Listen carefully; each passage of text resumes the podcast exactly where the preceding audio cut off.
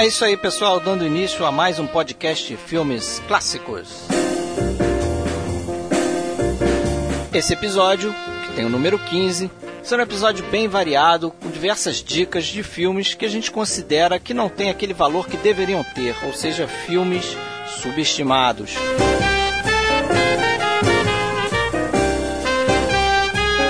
A gente torce aqui para que vocês curtam esse episódio e gostem dos filmes que a gente está indicando, né? A gente considera que muitos desses filmes são até esquecidos, outros não muito revistos, mas de qualquer forma a gente entende que vale a pena dar uma chance a esses filmes. Se você tiver afim de se comunicar com a gente, você pode deixar um comentário lá na nossa página filmesclassicos.podbean.com Pode acessar também a nossa página no Facebook em facebook.com.br podcast Filmes Clássicos. E se preferir ainda temos um Twitter, é arroba podcast underline FC.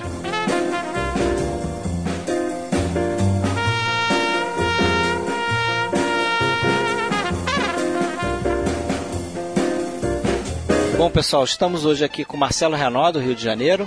Oi, tudo bom? E também Sérgio Gonçalves falando lá de São Paulo. Beleza? Olá, tudo bem? Tudo bem? Eu sou Fred Almeida, aqui do Rio de Janeiro.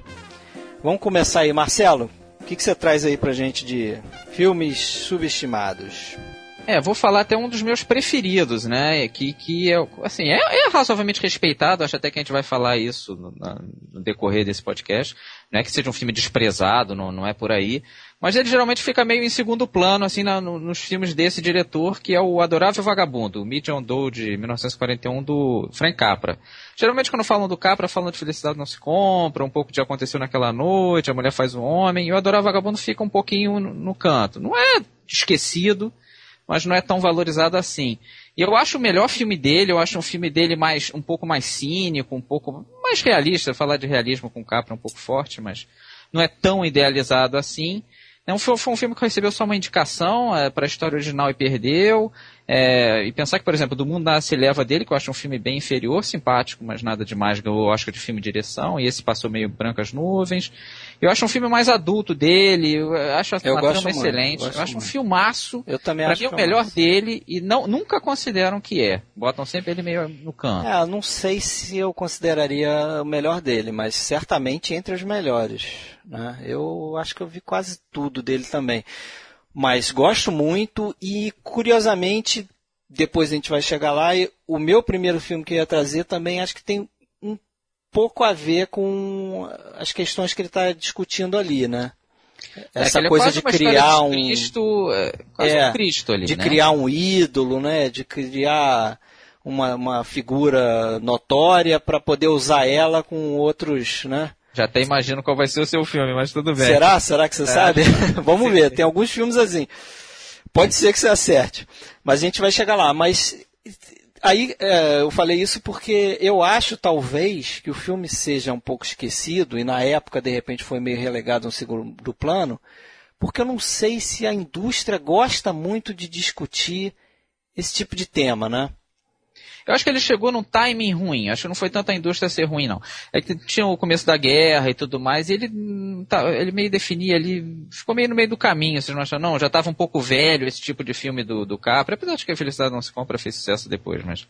Eu acho que ele pegou um momento que não, não falava de guerra, eu acho que ele ficou um pouco num limbo ali. Né? E era da produtora do Capra, que até quebrou, né, por causa da guerra, eles cobraram ali um imposto absurdo em cima do filme, coisa de 90%, aí eles não aguentaram e quebraram. Então foi assim, a produtora de uma obra-prima só, né? E para mim é uma obra-prima. Dora Vagabundo para mim é retocável, inclusive o final. Tem gente que critica é. o final. Para mim, é. acho o final perfeito. E o final desse filme é bem curioso, porque ele, o, o Frank Capra filmou cinco finais e ficou exibindo o filme com os finais diferentes. Teve pra gente testar, que viu, né? É, teve um que o John Donne realmente se mata, tem um que o D.B. Norton se arrepende, então tem várias coisas diferentes. E a, o final que ficou, que é o que a gente vê, e só existe esse, ninguém sabe da existência dos outros, foi um final sugerido por uma carta de um cara assinado John Doe, que ele era fã do filme, ele falou, ô oh, Frank para mim, o John Doe só não se mataria por um pedido expresso dos seus seguidores e tal. Aí o Capra filmou em cima Olha dessa sugestão de um John Doe, né? Bem curioso isso aí. Sabia disso não. É muito legal, né? Ah, eu gosto Mas você gosta do final do filme? Eu, eu gosto. Eu gosto, né? gosto. É, acho no tom certo. É, a primeira vez que eu, que eu vi, eu realmente tive essa sensação E eu acho que até isso contribui é, para o fato do filme não ser tão lembrado assim, foi bem menos impactante do que teria sido se ele tivesse suicidado, né? É, mas eu acho que teria sido triste demais, né? Teria, mas o filme seria mais impactante, seria mais lembrado, eu Ah, acho. possível. Porque o, o final ele dá aquela. ele cria aquele anticlímax e depois ele esmorece, ele termina, né, pronto, então ele não se mata, e isso não é impactante. Por mais que tivesse sido dramático, né, o filme talvez fosse mais bem lembrado do que ele é. Não é o meu Capra favorito, não. Eu gosto mais, por exemplo, do Galante Mr. Deeds do que do Adorável Vagabundo. Mas é um grande filme. Acho que é um. É um Merecia ser mais lembrado, né? é, seria mais lembrado, seria mais lembrado. Mas é até interessante a gente falar, nessa questão do subestimado, assim como do, do superestimado, que é outro episódio que a gente já fez, tá entrando, lógico, né? A nossa preferência pessoal. Claro, Porque, assim, principalmente quando a gente está falando de filmes mais antigos, é, a grande verdade é que os, quando a gente fala de filme subestimado, a gente está falando de filmes que muito provavelmente a gente gosta, por razões às vezes muito particulares, muito pessoais, e que a gente gostaria que fossem mais lembrados, mais reverenciados do que eles realmente são. Né? Eu, eu acho esse, esse episódio um, meio que um prato cheio de dicas, né? Se o pessoal que está escutando a, a gente está gostando e tal, continua escutando, né? Estamos no 15 episódio, né?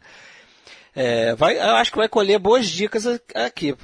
A- minha lista é mais ou menos nessa linha de, de filmes que hoje realmente não se lembra muito. Eu acho que, por exemplo, o Adorável Vagabundo, bem ou mal, entre os, os cinéfilos assim, você lembra bastante. Realmente, dentro da, da filmografia do Capra, não é tão lembrado quanto o Galante Mr. Deeds e muito menos do A Felicidade Não Se Compra, né? É, mas É. ele é mais lembrado, acho, por exemplo, do que um Horizonte Perdido, É, né? sim, com certeza. Que, e que, que também eu acho um filme muito legal. E, É, o problema do. Horizonte Perdido é ter, ter sofrido uma mutilação aí, mutilação, porque perdeu aquelas versões, cenas, aquela- né? aqueles estilos, né? Mas, mas acho que vale a- isso que a gente está falando, né? Quando a gente está falando de um subestimado, são filmes que, para quem está ouvindo, vale a pena pegar para ver ou rever. Quem não viu, né? Vale a pena ver porque talvez até tenha ter a algo sua de própria especial. opinião. E ter a sua Lógico, própria opinião. lógico. Se discordar da gente, faz parte, claro. Mais algum aí na baila aí? É, eu seguindo essa linha, vamos ver se você acerta aí. Qual seria o meu filme? Posso chutar? Se eu errar, eu, faço, eu falo dele depois. Um rosto na multidão. do- Isso. O Elia Kazan. É, exatamente. Não sei se você viu esse, Sérgio. Esse eu não vi, não vi não. Então, o filme do Elia Kazan, é, com o Andy Griffith, que é o primeiro papel dele, né? No, no cinema. O cara que depois vai fazer TV nos Estados Unidos, vai ter lá o Andrew Griffith Show, o cara vai fazer sucesso dentro dos Estados Unidos.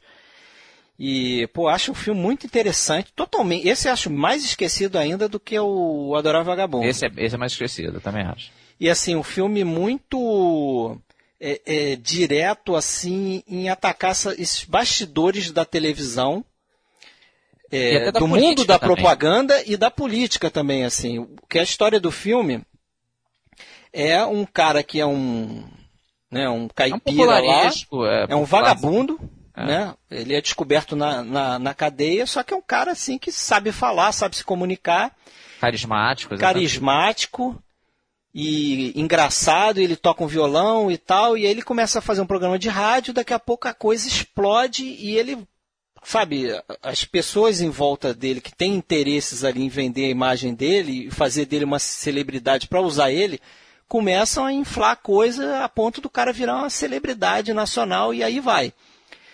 Né? Eu não vou falar muito do final do filme, porque acho que muita gente não, não deve ter visto. Não, e é um trem, eu acho um filmaço, cara. É, um Deveria ser bem filme. mais conhecido. É um filme que não foi indicado a nenhum Oscar. Eu acho que pelo menos o Andy Griffith deveria ter Ah, sido no lembrado, porque ele manda muito bem nesse filme, pa- papel de estreia dele. Com certeza. É o primeiro papel da Lee Remick também, né? É. Patrícia Neal voltando, né? Que ela tinha sido, tido caso com o Gary Cooper e tudo mais.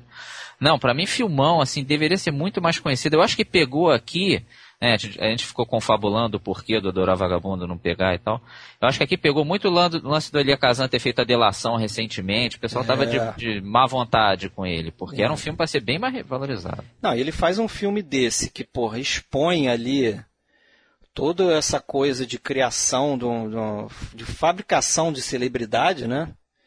E de uma for- forma assim tão. Eu acho, acho meio dura, assim, porque. É cínico o filme, é? Ele, filme é ele- cínico mesmo, né? Ele não, não, não ma- maneira nada, não. Ele pega pesado. E eles, eu até, eu botei ele na minha lista, né? Então. E eu lembro muito, é, eu lembrei muito quando revi esse filme do Rede de Intrigas do Sidney Lumet. Eu também acho que prenuncia um pouco ali. É uma, um filme que meio que dialoga com, com o filme do Lumet é. também, assim, né? Dos bastidores da TV e... Eu li, cara, como eu botei na minha lista, dei uma lidinha nele. O Kazan e o Bud Schubert, que fez o roteiro, eles fizeram pesquisa até, entrevistaram até o Lyndon Johnson, é. isso bem antes dele ser presidente. E não só isso, e, e ficaram vendo como ele andava, também. tudo, assim. É, eles fizeram uma pesquisa boa, e o filme é muito bom, né? O Rancho da Multidão, para mim, é altamente recomendável. Muito bem lembrado aí. É um tema que aparece em outros filmes. Tem até um outro filme que é, que é muito bonito, faz muito tempo que eu assisti, dentro dessa linha, que dá pra fazer até uma trilogia sobre o tema, que é o Muito Além do Jardim, né? Também o, tem a ver. É, que tem tudo a ver também, colocar um Zé Ninguém ali para virar uma celebridade, né? Um cara que é jardineiro, é, fala umas, umas coisas super simples, o Peter Sellers num papel muito bom, e acaba virando uma celebridade. Tem a ver com a televisão também, que ele assiste televisão o dia inteiro também, existe é. uma, uma crítica à televisão, um filme bem interessante também. Não sei se daria para dizer que ele é subestimado, porque é tanto filme, né? É. Mas, mas é um filme bem bacana também. Quem não conhece, Agora, vale a pena eu já vi gente fazendo um paralelo do Lonesome Rhodes, que é o personagem principal do Morros na Multidão, com o próprio Lula, cara. Claro que é uma coisa bem que denigre e tal, o Lula e tal, mas tem gente que já vi gente fazendo esse paralelo. É, eu acho que cabe. É, é um pouco é... forçado, mas não é Mas também não é. Foi errado, não. É, não tá tão longe da verdade, não. É uma Agora, é, achei curioso no, nesse filme, tem umas cenas assim ousadas, né? Bastante. Até para assim, 57, a gente pode dizer, o Código Reis ali já tá meio que né, em queda livre. Não, né? mas ainda não, ainda segurando razoável. Mas segurando. 60, segurando. Mas você lembra que da cena que tem meio que um strip da Lee Remick? É, não, ele não maneira não, exatamente. Ah, tem um strip assim, claro, evidentemente que ela não mostra nada, mas assim, é, é, é o programa de televisão que está ao vivo, Aí o Andy Griffith, que acabou de casar com ela, fica lá falando: Ah, vejam por que, que eu gostei dela. Foi por causa disso. Aí ela tira o, uma parte de cima, claro é. que ela está com o top embaixo, né? Mas ela tira a parte de cima, quer dizer, na verdade a ideia ali é que ela tirasse e mostrasse os seios, né? Claro. É. é claro que em 57 não ia se fazer isso. Vejam por que também eu gostei dela. Ela tira a parte de baixo. Ela tá com uma coisa, quer dizer, ela tem um strip ali, né? É. Não, e ele sacaneia muito o povo, então assim, até isso é pesado, né? Uma coisa que não se fazia muito, né? Ele fala mal, vamos dizer, do público básico que vai no cinema, né? Talvez isso tenha atrapalhado também. É um filme meio, meio agressivo com o povão. Isso com certeza pode ter dado problema. E até fazendo um paralelo com o Adorável Vagabundo, o personagem dele é, me, é meio que o contrário do. Não diria o contrário, mas é, tem grandes diferenças com o do Gary Cooper, né? É, eu o acho que o Gary Cooper é mais parecido com o Peter Sellers. É, o, o Gary Cooper ele, ele, sobe ali a popularidade dele, mas ele tem a moral intacta. Ele é um cara correto. Né? Ele é um cara correto. O Andy Griffith não. Não, você, ele vai se corrompendo. Você vê que ele é um cara que estava esperando uma chance no momento. Não, eu ele... acho que ele não estava esperando nada. Ele deu a sorte. Eu também acho que não, mas, mas me dá a impressão de ser tipo algumas tipo de pessoa assim que geralmente critica alguma coisa, fala de alguma coisa, mas se está naquela posição vai fazer igual. É. Entendeu? Tem muito isso. É, parece que o cara se, se, inverte ali. Ele se inverteu. Ele, quando ele viu que o negócio estava bom pro lado dele, ele se vê cometendo os mesmos erros que antes ele falava reclamava, mal. né? Ele falava é. mal. Mas e aí, Sérgio, tem alguma coisa aí para trazer? Tem. Tem um filme que eu gosto bastante, que até acho que já comentei em outras ocasiões, que é, que, que é pouco lembrado quando a gente fala nos filmes de terror, filme de vampiro, que é a versão de Drácula de 1979. Todo mundo lembra, depois que o Coppola fez a versão dele, todo mundo acaba lembrando sempre a dele, lembra da versão do Todd Browning de 31, e essa versão de 79 passou meio batida. Né? Teve um motivo até por isso. O filme é um filme muito bom, né? o Frank Langella no papel do, do Drácula, você tem Laurence Olivier como o professor Van Helsing, Donald Pleasance faz o, o médico, né? o Jack Seward.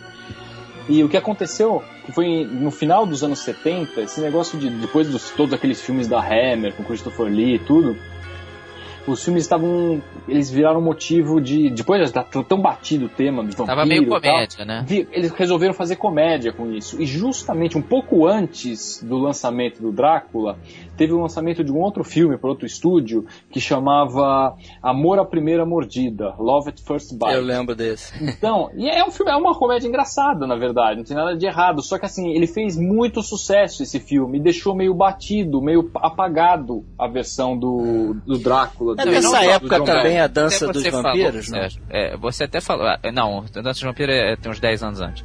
Mas até interessante você falou do. Acho que foi do que a gente fez do Monstro Universal que você trouxe esse filme que o assim muita gente também acha que esse Drácula é meio de comédia. O, o, outro filme contaminou um pouco ele. Tem gente que confunde, acha que ah, deve também foi um, um Drácula de cômico. E não, não tem nada a ver. É um não tem nada, sério, tem nada a ver. É baseado no, no, livro do Bram Stoker. Tem, tem várias mudanças. Eles deram uma enxugada em algumas partes. Você não tem, por exemplo, aquela parte inicial lá do, do Jonathan no castelo, do Drácula. Ele já começa no Drácula chegando no navio. Mas é um filme enxuto até. Eu acho que fez bem até pro filme filme. O Frank Langella faz um Drácula que me agrada muito. Né? É, gosto muito mais dele até. O pessoal pode até falar que é um sacrilégio, mas eu gosto muito mais dele nesse filme do que do Bela Lugosi no, na versão de, de 31. Ele, ele trouxe aquela coisa da sensualidade pro, pro Drácula.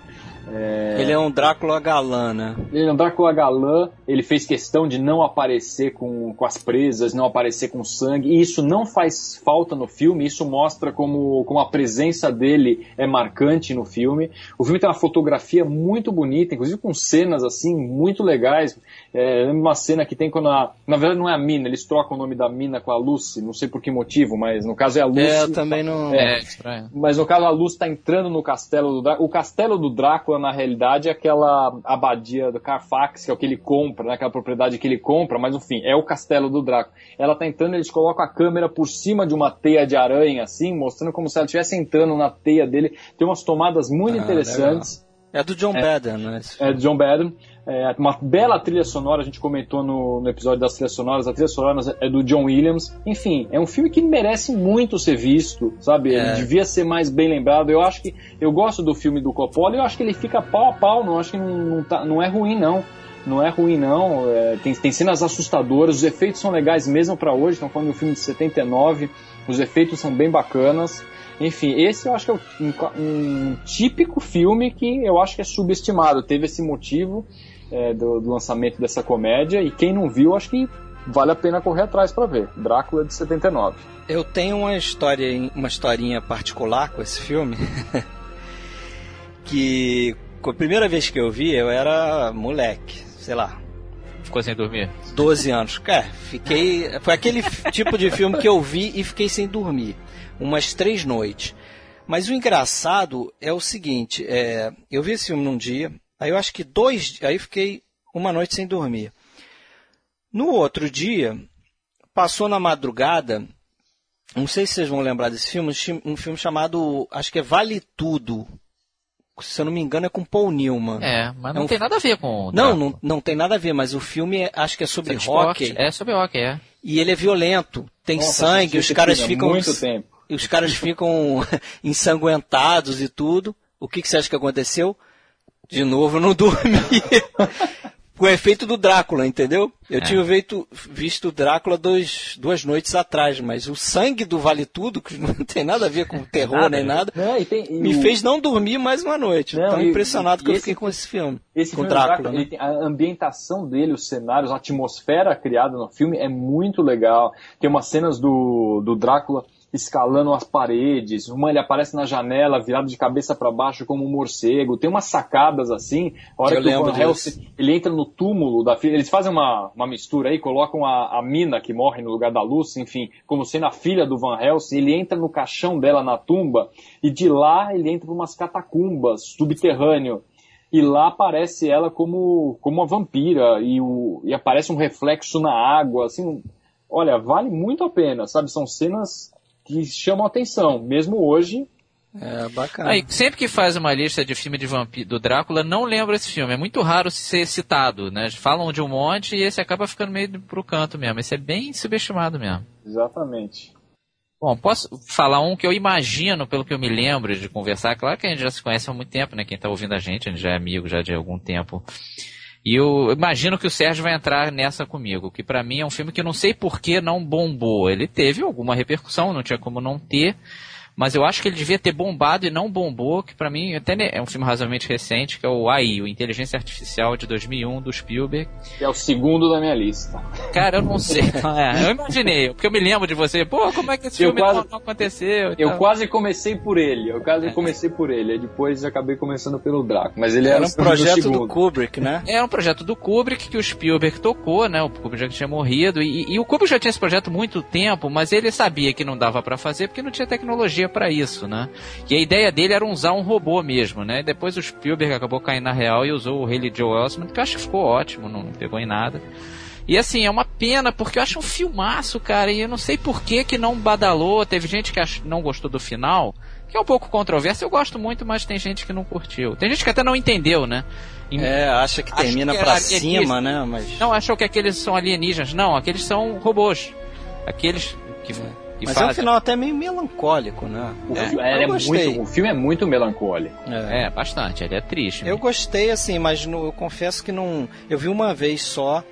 Acho que cabia revisão, porque é muito é. rico. Muito rico mesmo. Eu acho um filmaço. Eu acho, eu acho um filmaço. filmaço. Não, e o final, esse final que reclamam, era a ideia do Kubrick. Muita gente acha, ah, tá vendo, a papagaiada do Spielberg atrapalhou, atrapalhou o filme que seria do Kubrick. Não, ah. o Kubrick já queria que o Spielberg dirigisse, ele já achava que o Spielberg era mais é, adequado a isso. Ele achava que era melhor que ele até, e ele, ele tava obcecado com essa história, tem até uma história interessante aí desse filme, que é na época do, não era do e-mail, tal, do fax, ele era daquele jeito, né, obsessivo, o Kubrick, é. ele mandava, acho que era uma partes do roteiro, storyboards, mandava para casa do ele morando na Inglaterra, mandava para casa do Spielberg nos Estados Unidos por fax de madrugada, no horário de madrugada, para que a esposa do Spielberg não visse, que era só pro Spielberg ver, para não é, vazar.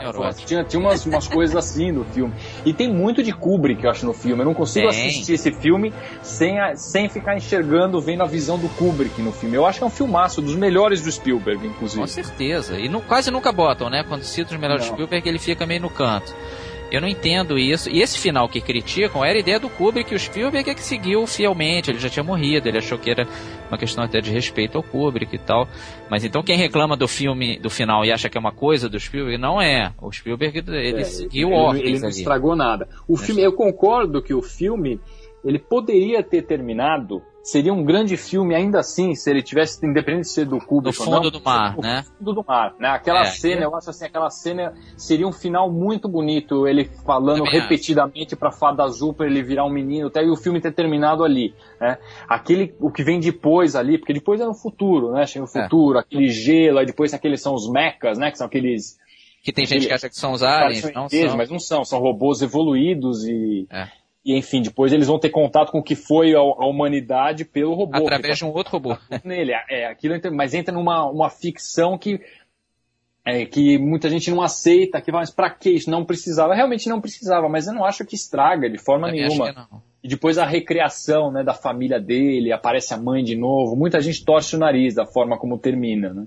É, Mas eu é, acho. Preciso rever esse É um filme, filme, que cada vez que eu vejo ele cresce mais o meu conceito, né? É, eu sem... acho repreensível. Não, sem contar que a grande sacada, né? Logo, foi depois, né, do sexto sentido, né?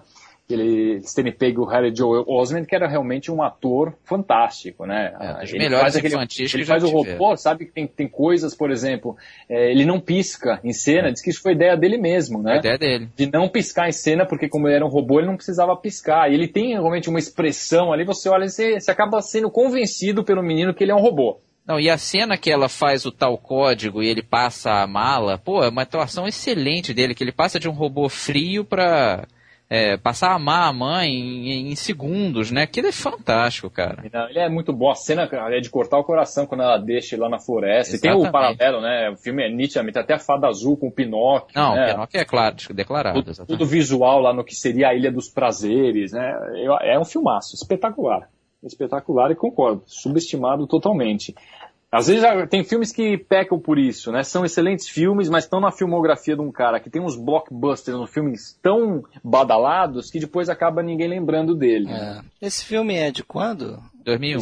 2001, 2001 né? Ah, quem sabe aí tem tempo de? pegar, né? Acho que não, cara, já né? tem Ah, 14 tem muito anos. tempo. É, mas- é, eu não sei, eu sempre tive essa impressão que ah, esse filme daqui a algum tempo todo mundo vai já O tempo tá passando e não tá acontecendo. Já não tá acontecendo. Vamos ver se depois desse podcast alguma coisa A gente muda. tá fazendo, nossa- fazendo os nossos dois mudar. cent... Bom, eu posso trazer um aqui? Manda ver. Vou trazer uma comédia que eu acho su- subestimada, de um diretor que está longe de ser subestimado, é, que é Uma Loura por um Milhão, do Billy Wilder. É, pô, gosto muito desse filme, não sei se vocês se viram vão, vão concordar. Ah, Eu gosto, mas não amo, não. Não, não, não. Pô, eu acho Amor esse de filme, amores. É. Eu acho, Acho que você pegou mais um que eu não vi. É, eu acho esse filme muito é, sarcástico, assim. Eu não sei se o, o Marcelo também não curte o Doutor Fantástico, né? Que também Não. é, é Não, cheio de ironia e. Não, mas eu acho uma loura por um milhão bem melhor, por exemplo. Eu, É? eu gosto de uma loura. Eu só não acho ótimo, mas eu gosto dele. Ah, eu dando uma, uma sinopse assim rapidinha do filme, é, é com Jack Lemmon e o Walter Matthau, É. né? Primeiro filme da dupla e juntos. Depois eles vão fazer mais Vários. 11 filmes juntos. É, o Jack Lemmon é um, é um cameraman, está filmando um jogo de futebol americano e ele sofre um acidente porque um jogador vem na direção dele para pegar a bola, acaba acertando ele e ele cai lá de mau jeito e acaba no, no hospital. Só que o genro dele é um desses advogados, é o Walter Matthau, é um desses advogados achincalheiros, né? O cara que, onde tem a oportunidade de ganhar dinheiro ali processando alguém, ele se mete. Aí eles começam a enfeitar o pavão de tal forma, né, que o cara não tem nada, pode sair no dia seguinte do hospital e eles começam a colocar, não, você agora tu vai ter que andar de muleta, vai ter que fingir isso, vai ter que fingir aquilo. E o Jack Lemmon no início não quer, mas acaba sendo convencido porque tem a tal da Loura, que é a ex-esposa dele, que ele quer que volte para ele e tal. Ele acaba se convencendo daquilo e o filme vai assim, né?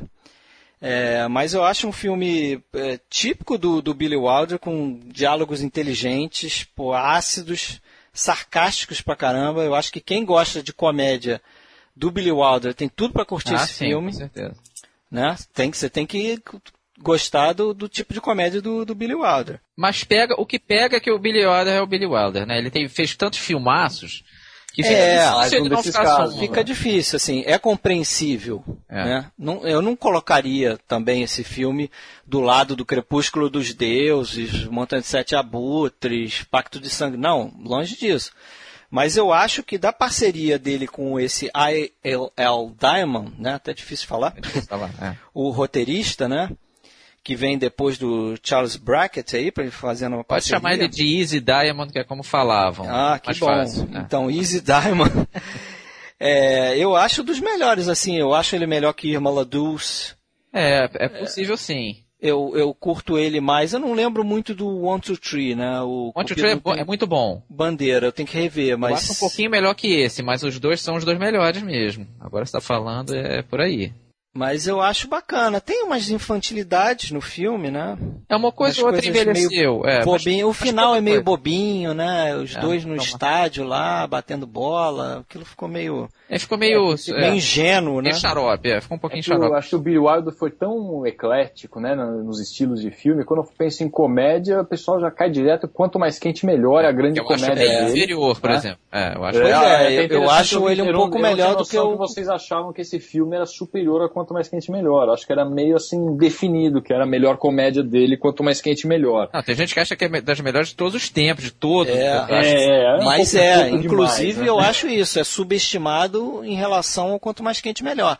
E assim, eu acho o Walter Matthau, porra, perfeito Ah, nesse ele é um filme. excelente né? ator. Né? Ele ganhou o Oscar por esse filme e ele sofreu um ataque cardíaco no meio da filmagem. Inclusive, você, se você reparar bem, durante o filme ele vai perdendo peso, cara. Você- A Sinistro. ponto deles colocarem um- um- no final do filme, lá nas últimas cenas, ele tá com um casacão maior assim pra, sabe, ele crescer, pra dar a impressão que ele tá no mesmo peso do início do filme. É. Ele tá perfeito nesse filme, cara. Ele é aquele advogado sacana. É, é, ele porra, faz o sacana muito bem feito. ambicioso, cara. Ele tinha é. talento pra isso mesmo. Fazer o cara inescrupuloso. Ele era muito bom nesse troço. E foi o Jack Lemmon que, que forçou a barra para ele entrar, né? Porque tinha papo aí de que o Sinatra ia fazer o papel dele, ou seria o Jack Gleason, mas o Jack Lemmon deu uma forçadinha para para entrar o Walter Matthau.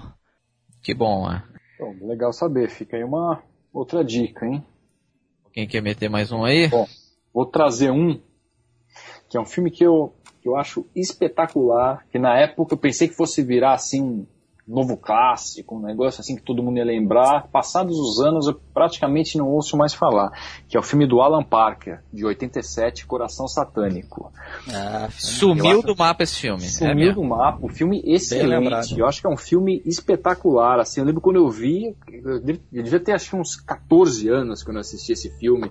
Aquele final foi um negócio impactante. Robert De Niro, Mickey Rourke, um é um, é, esse eu nem sei se vale a pena entrar na história para contar, porque quem não assistiu esse filme. Você vai tirar a graça. Cara, é. vai assistir porque você precisa ver esse filme, de preferência sem saber nada sobre ele. Mas... Não, e, é, e, é, curioso, porque esse filme na época bombou. Ele fez muito sucesso, né? Todo mundo via e falava, oh, você já viu Coração Satânico, não sei o quê. E ele, de um tempo pra cá, desapareceu, assim, como se não existisse, né? Ninguém fala do Coração Satânico. Ninguém lembra mais dele. É. O filme tem um, ele tem um clima no ar, um cara, né, que é, ele é contratado para investigar, para procurar um músico que está desaparecido por um cara misterioso tal. E você não tem a mínima ideia para onde aquilo vai caminhar, embora todas as pistas sejam dadas. Quando você vê a segunda vez o filme, você fala: Meu Deus do céu, como Sim, eu não tá percebi tá que era né? isso? Como eu não percebi que era é, isso? É, você revendo é bacana, exatamente. E é um filme muito inteligente, muito tem... bem bem feito. Robert De Niro, pra variar, tá, tá excelente. Não, e o Mickey Rourke também. Tá também. É. Também, também. Eu, eu, acho um filmaço. Eu acho que é um filmaço. Tem toda, toda aquela, aquela coisa com ventilador, né? Acho que Sim, os tem flashbacks, vários, não são bem flashbacks, mas aquilo... É, vários... O ventilador é, meio que está relacionado com, com, com o passado dele, não tem uma coisa assim? Sim, tem aquela, aqueles flashbacks da medalha, tal história da medalha, numa medalhinha que ele tinha, porque ele está procurando, acho que é um soldado, uma coisa assim. Enfim, é, olha, é, eu acho uma pena, uma pena que ninguém lembre. As pessoas mais novas, talvez, se estiverem ouvindo, né, não sei se já, já assistiram, mas vai atrás e assista, porque eu acho subestimadíssimo.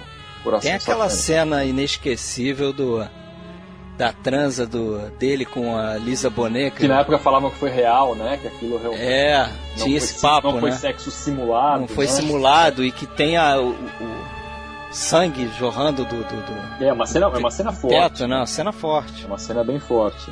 Bem gráfica mesmo, né? Bem... Mas eu lembro, eu lembro até hoje do, do frio na barriga a hora que é revelado tudo o que se tratava. É, o final, final, é muito marcante. Quem viu não esquece. Quem, viu não esquece. Meu Deus do céu, aquilo é espetacular. Fica até com Fora vontade de rever. Coisas, dele, fica né, até com vontade de rever. Eu também. Fora, eu também, eu também. Fora outras coisas, o, a coisa do Robert De Niro com o ovo, né? O, sim, é, não, então, ele descascando o ovo. É. Porque tudo isso tem a ver depois, né? Quando você fala, meu Deus do céu, é. tava, tava tão na cara do que se tratava, né? É um filme não tem como ver uma vez só mesmo. Você tem que rever para notar as coisas que você deixou passar na primeira. Isso que vocês falaram foi perfeito. Eu acho é que é o melhor filme do Alan Parker de longe. Depois ele desapareceu ele, né? Sei lá. Ele fez o Mississippi em Chamas, né? Depois ele deu uma sumida, mas realmente. É, mas é o Mississippi em Chamas é um que eu gosto bastante. Eu gosto também. bastante é também. meio subestimado e também. E também sumiu. É, na época fez muito sucesso e depois sumiu do mapa. Mas e aí, Marcelo? Bom, vou trazer um que eu até reconheço que ficou meio na fronteira. Assim, ele não é tão subestimado assim, mas ele costuma ficar meio apagadão, que ele deu o azar, que algum filme ia ter que dar esse azar de vir depois do Cidadão Kane, que é o Soberba, do, do Magnificent Ambersons de 42, que é o filme seguinte do Orson Welles, que sim, foi, é respeitado, né, que ignorem ele, não é por aí, mas ele ficou meio, no, meio na sombra, né, era difícil não, algum filme não ficar na sombra do Cidadão Kane. Mas eu acho que realmente ali, acho que pegou esse lance dele ter sido editado, né, que Orson Welles veio pro Brasil, ele estava aqui no Rio, é, fazendo It's All True, que acabou que foi um filme que não foi terminado. E eles tiveram que editar isso meio que por telefone, depois ele sumiu, e aí não consegui, ele foi para Pernambuco filmar algumas cenas, aí, aí não acharam ele mesmo. E aí acabou que o Robert Wise teve que terminar o filme, o Samuel brigou com o Robert Wise por causa disso e tal. Eu acho que muito por causa disso o filme é um pouquinho meio mal visto, né, entre os cinéfilos, claro. Eu acho que não merecia, eu acho um filme excelente, pô, um roteiro muito bom, até o, o eu li o livro também do Booth Tarkington, é ótimo livro também, que se quiser ler, muito interessante. E eu acho que, pô, merecia ter, ter sido mais trazido para um primeiro plano, porque eu acho um filme excelente, é muito um elenco ótimo, até o Tim Holt, o outro papel dele, né, que ele fez o Tesouro de Serra Mata também, é o outro grande papel dele, e até uma pena ter sido o próprio Orson Welles no lugar dele, que também teria sido bom. Mas acho um filme ótimo e geralmente não falam muito, quando falam do Wells, falam do Cidadão Kane mesmo, da Marca da Maldade merecidamente, são dois excelentes filmes. Esse filme acaba ficando um pouquinho no canto e eu acho que ele merecia estar no mínimo junto aí dessa rapaziada ali. É mais um exemplo que os outros acabam fazendo sombra, né? É, bem por aí. E de, do péssimo timing de vir depois do Cidadão Kane, né, cara? Claro que o pessoal veio com uma expectativa monstruosa, pô, aí na verdade nenhum filme ia suprir isso, né? Não tem jeito. É, isso geralmente acontece, né? É, é, inevitável, exatamente. O filme seguinte de um grande sucesso é um problema para o diretor. É, é, uma baixa, realmente. É. Mesmo que ele seja excelente. Mesmo que ele seja ótimo, como é. é. Como é o Soberba. Soberba. É muito bom. É, é, a fotografia ainda do Greg Toland, não é? Não, é do Stanley Cortez, isso foi um problema também, ah, o Cortez demorava a fazer as cenas. E o Orson Welles, ele se acostumou com uma coisa que não dá para acostumar, que é o Greg Toland.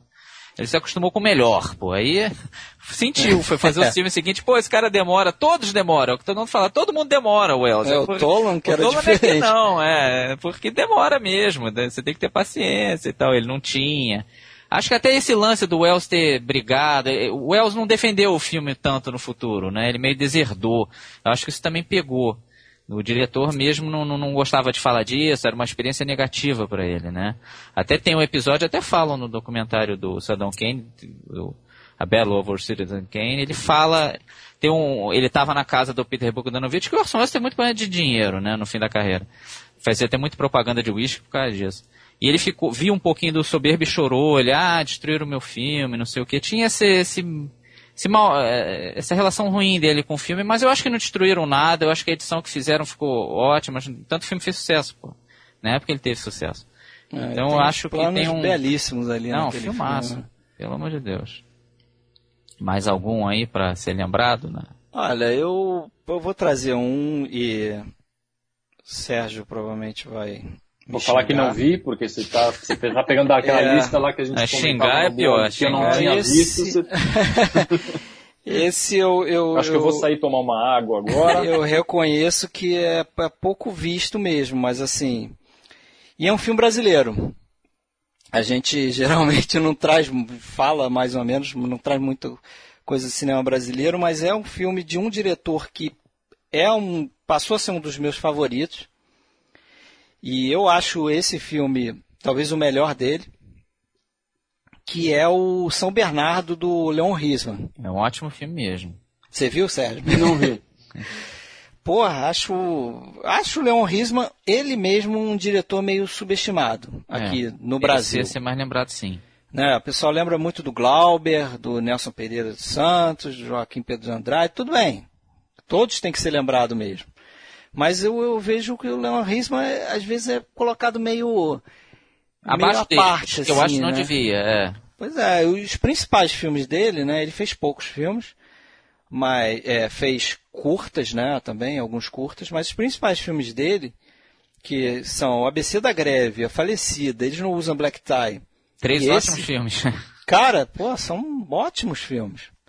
Esse São Bernardo, é, é assim, é, é, aquela coisa, né? É um filme que tem o, o tom dele, né? É uma boa adaptação do livro?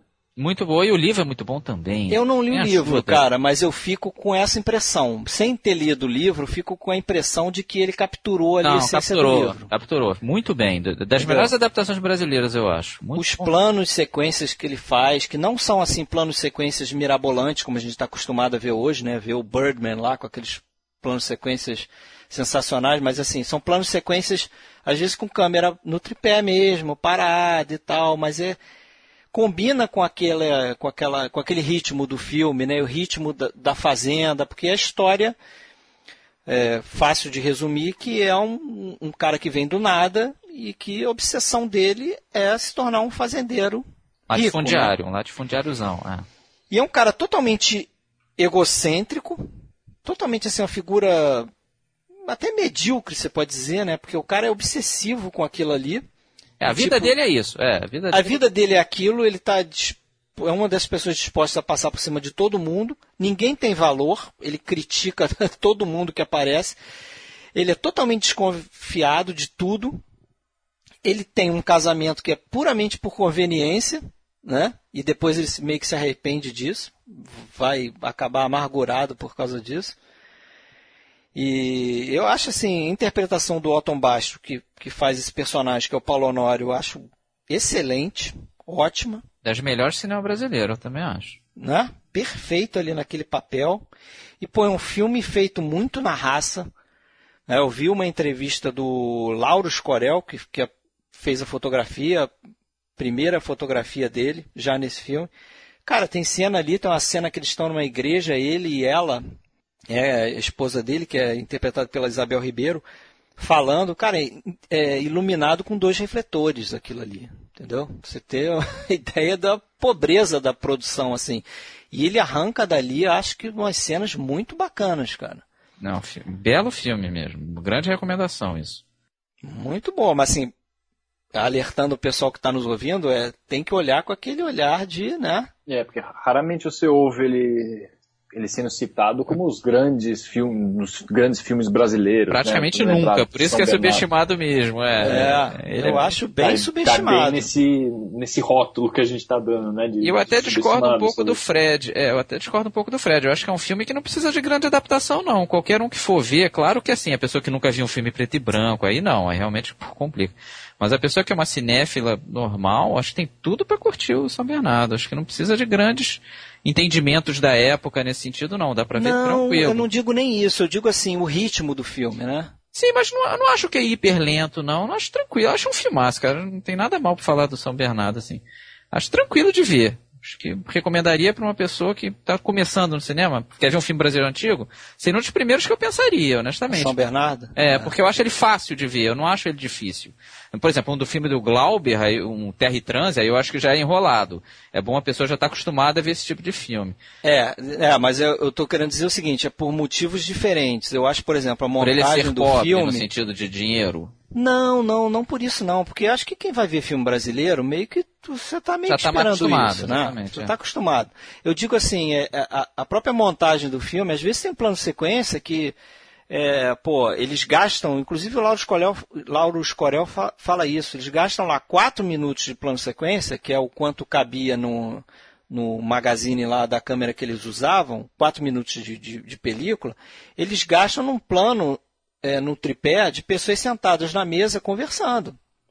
Sim, mas né? é Sem cortar para dentro do plano. A conversa é interessante, isso mas isso muito. é que é bacana. Não é uma cena que ficou ruim. Fica chato, não. Mas de repente, se alguém for olhar assim, o ritmo do filme é mesmo. Eu não estou fazendo crítica ao ritmo, não, não entendeu? Entendo, eu acho. Entendo. Eu gosto do ritmo do filme.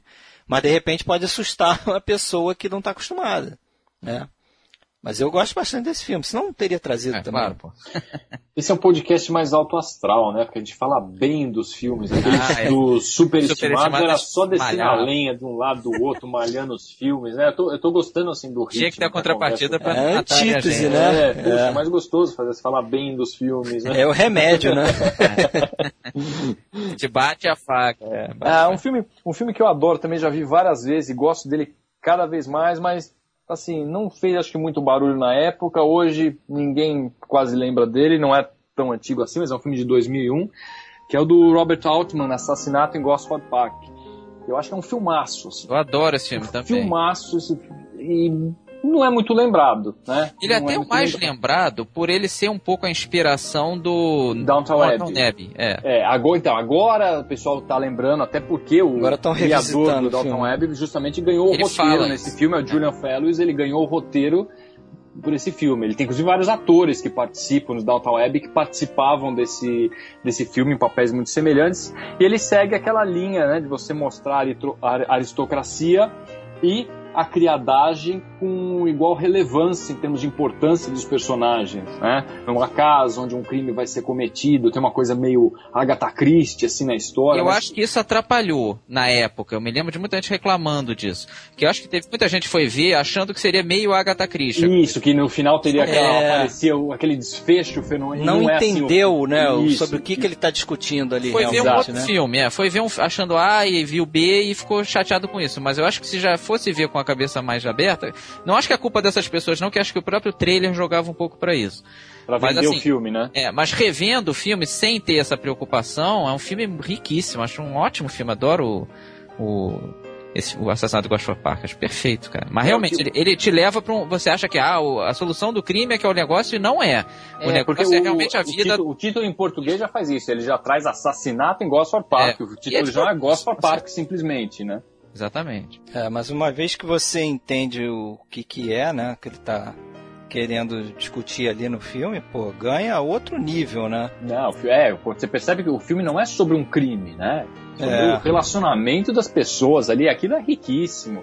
Interpretações fantásticas. A Maggie Smith está num papel fenomenal. Ela é, praticamente repete o papel que ela fez nesse filme no Downtown Abbey. Quem assiste também sabe que ela já ganhou vários prêmios e tal, mas olha, é um filme que eu não me canso de assistir. É meio, meio longo, tem mais de duas horas tal, mas não, eu acho um bom. espetáculo. É, se, se te serve de alívio aí, cara, é outro filme que você traz que eu não, não vi muito.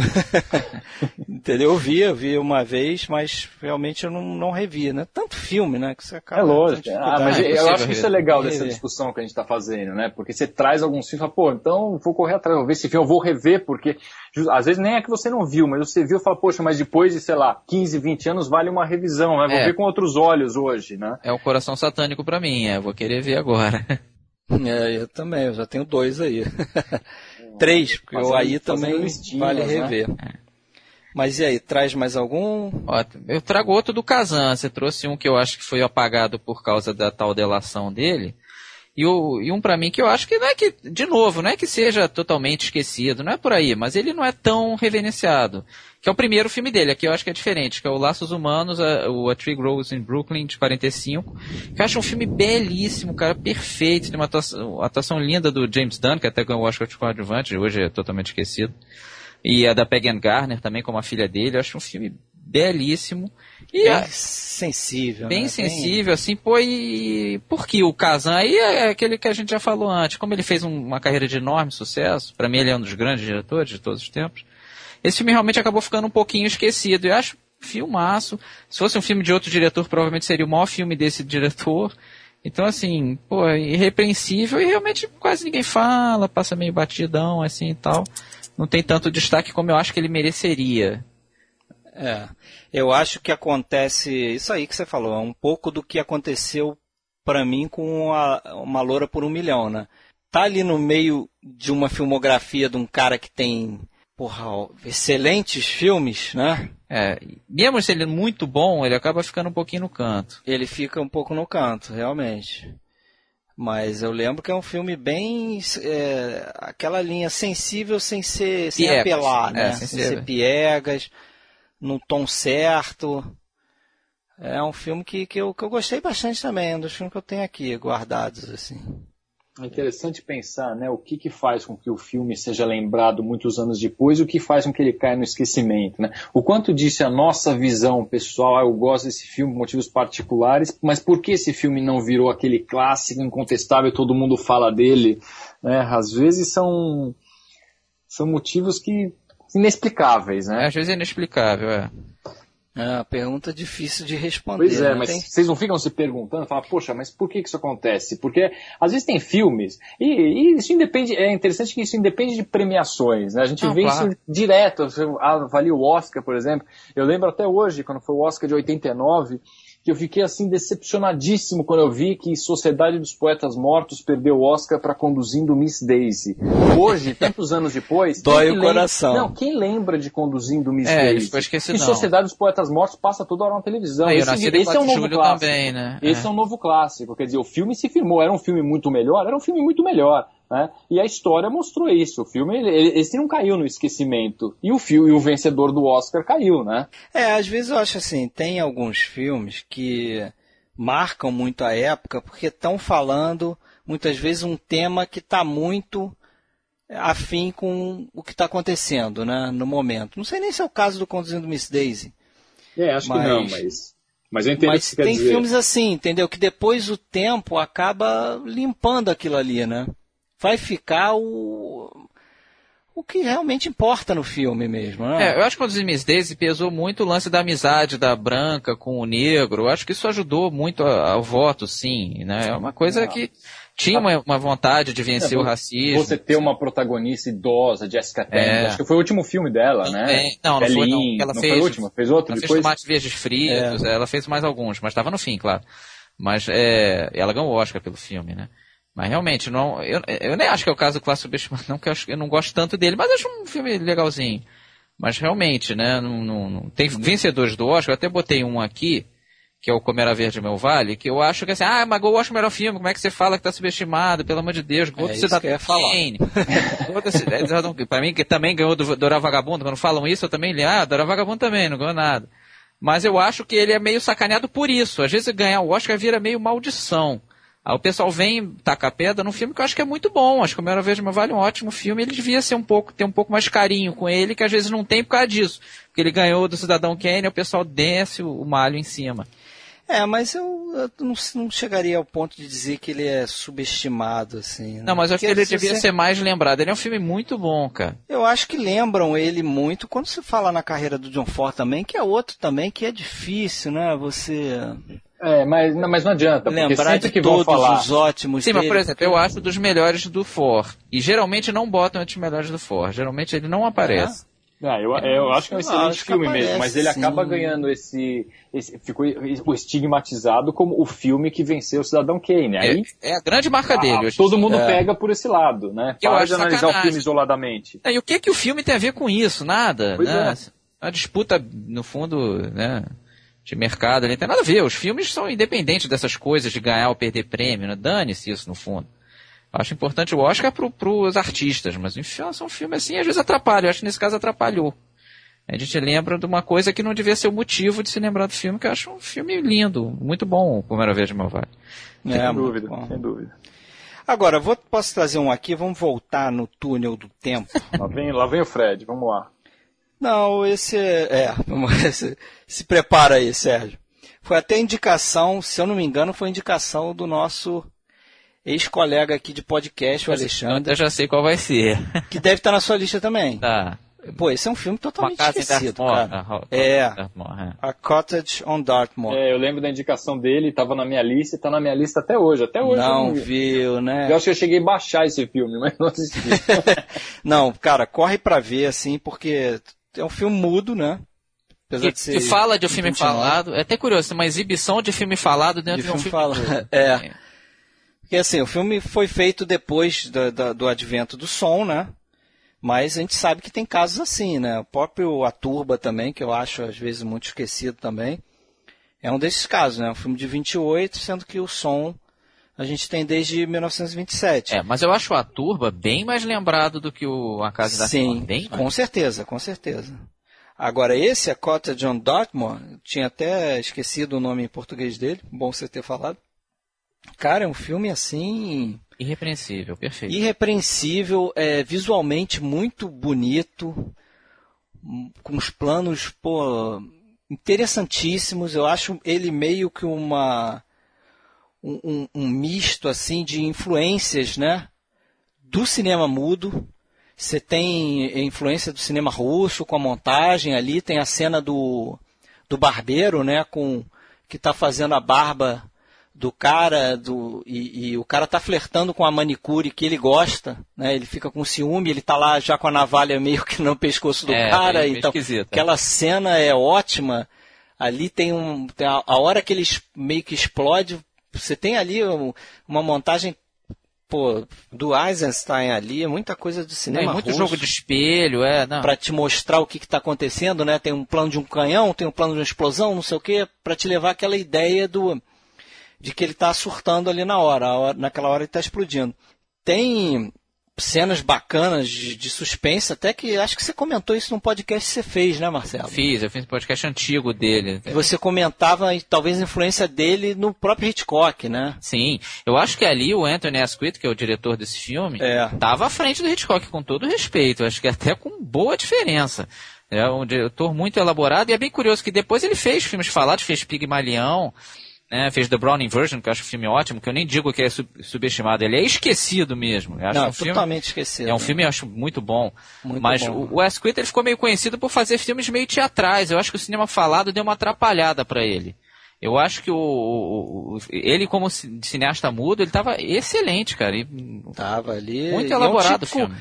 É o típico filme desse período, né? Se você for ver o Aurora também, é aquele período do cinema mudo que parece que a linguagem estava tão desenvolvida que os filmes tem filmes excelentes ali, mas uma hora tem essa quebra né, da tecnologia, tudo bem, de um avanço tecnológico. Você tem o som que acaba mudando um pouco a indústria, mudando um pouco não, não muda Tudo, bastante a é. indústria e parece que se perde um pouco no início essa coisa da linguagem que já está bastante desenvolvida. Esse filme é um, é um claro para mim, Não, claro. né, junto do Aurora, é um desses exemplos. E, e se você é, outro, outro tipo de, de, filme que ele me lembrou também, tem uns planos ali muito parecidos com o, o filme do Dreyer, o Martírio de Joana Dark.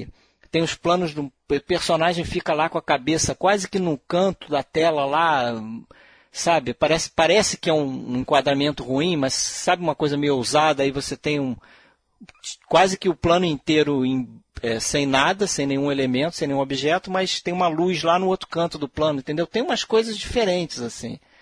Quem gosta de filme mudo, assim, é É, o pessoal que encara filme mudo aí, pode ver que esse aí que eu acho muito difícil de não gostar. É, esse é aquele que quem vê, geralmente as pessoas não viram. Esse fica quase na linha do esquecido. Ele, tá- ele tem sido levado a- em primeiro plano recentemente. Muito- até os, os britânicos não conheciam muito ele até, sei lá, 1980 mais ou menos.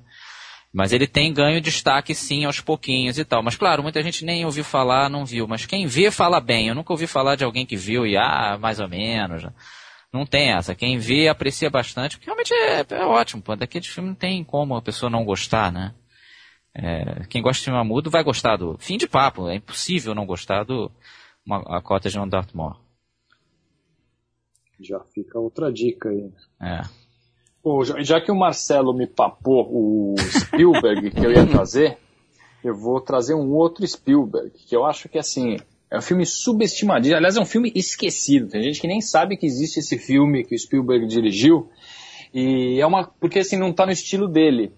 Que é a comédia 1941. Ah, agora você me pegou. Eu Ah, esse, acho. Esse eu vi, mas não gostei. É, Esse, Esse eu não vi. De formas diferentes. É. Eu, eu vi, já, já vi duas vezes esse filme. Eu acho uma comédia muito espirituosa, sabe? É bem di- diferente do que o Spielberg é, costuma fazer. Inclusive, é, os, é, os roteiristas são o Robert Zemeckis e o Bob Gale, do De É. Volta para o Futuro. Eles mesmos que escreveram.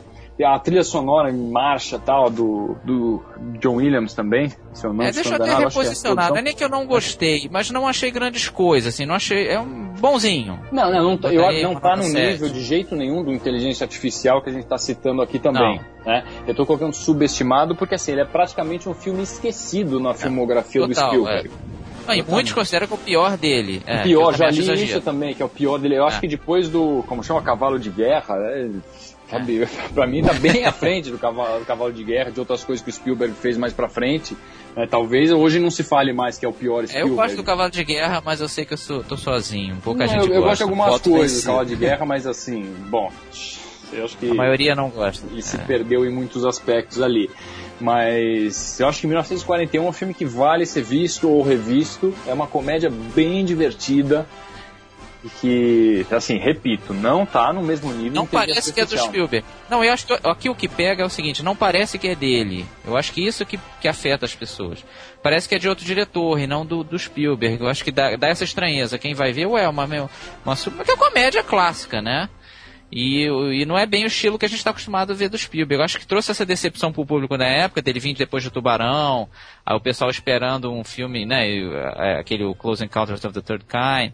Isso. Aí o pessoal viu 1941 ficou decepcionado. Eu acho que isso pegou também. Não era o filme que esperava. Uma comédia, uma meio, meio sátira da Segunda Guerra tal. Mas você analisando depois, Exatamente. fora do contexto, vendo tantos anos depois, acho que vale rever, viu?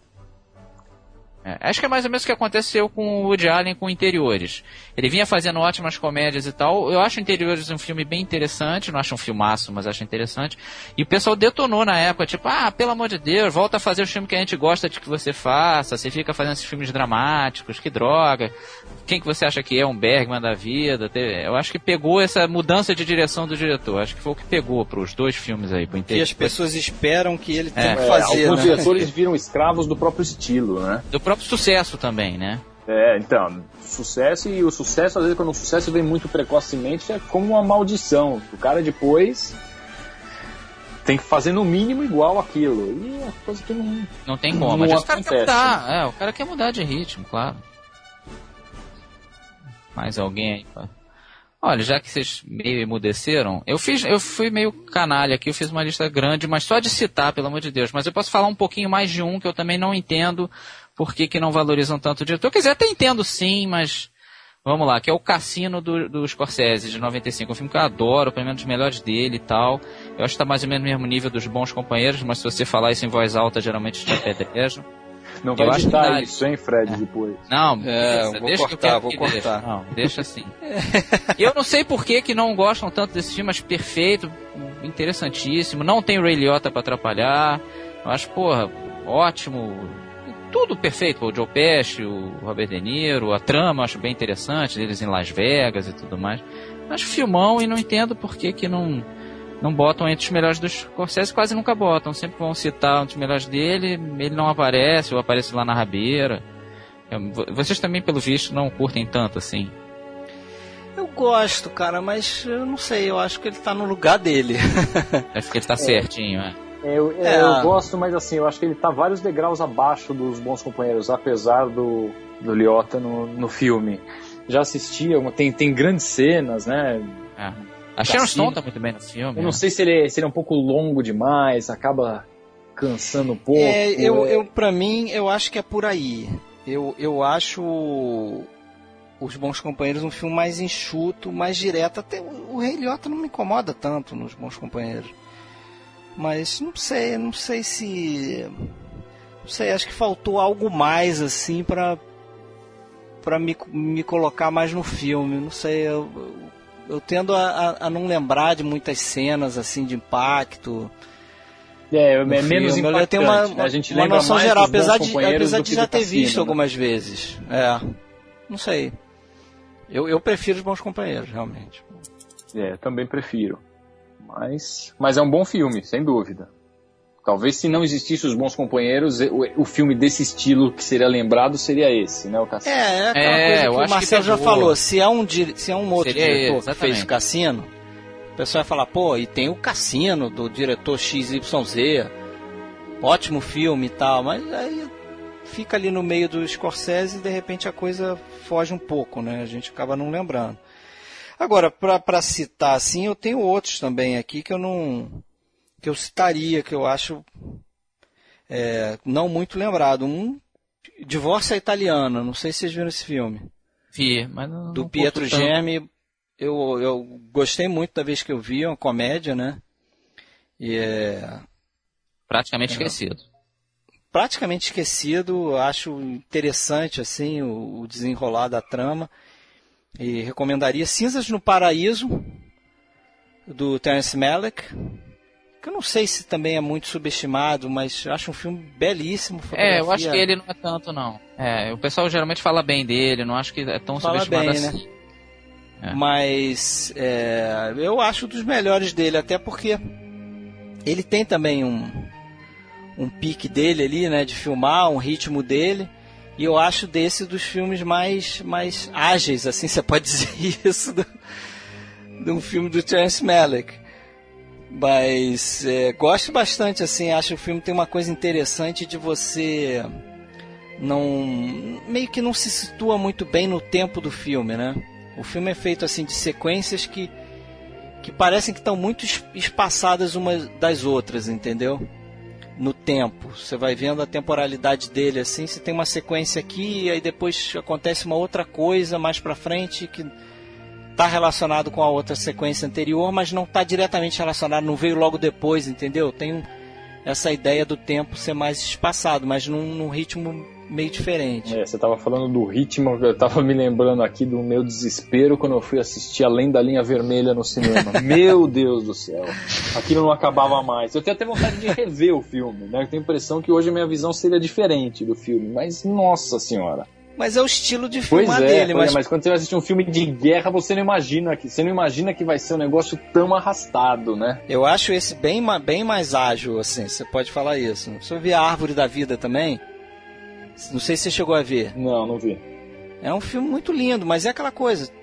Terence Malick é contemplativo, né? É, o problema do Além da Linha Vermelha é um pouco isso mesmo, um filme contemplativo, filosófico. Então o pessoal de repente foi ver esperando um filme de guerra, né? Ah, beleza, e vários atores famosíssimos e tal. Foi exatamente, eu fui assistir um, um outro Platum, entendeu? É. E foi ver um filme filosófico, é, meditativo. Não estava preparado para é, isso. É, não estava. É tipo a Gosford Park. Teve gente que foi ver esperando o Agatha Christie não era.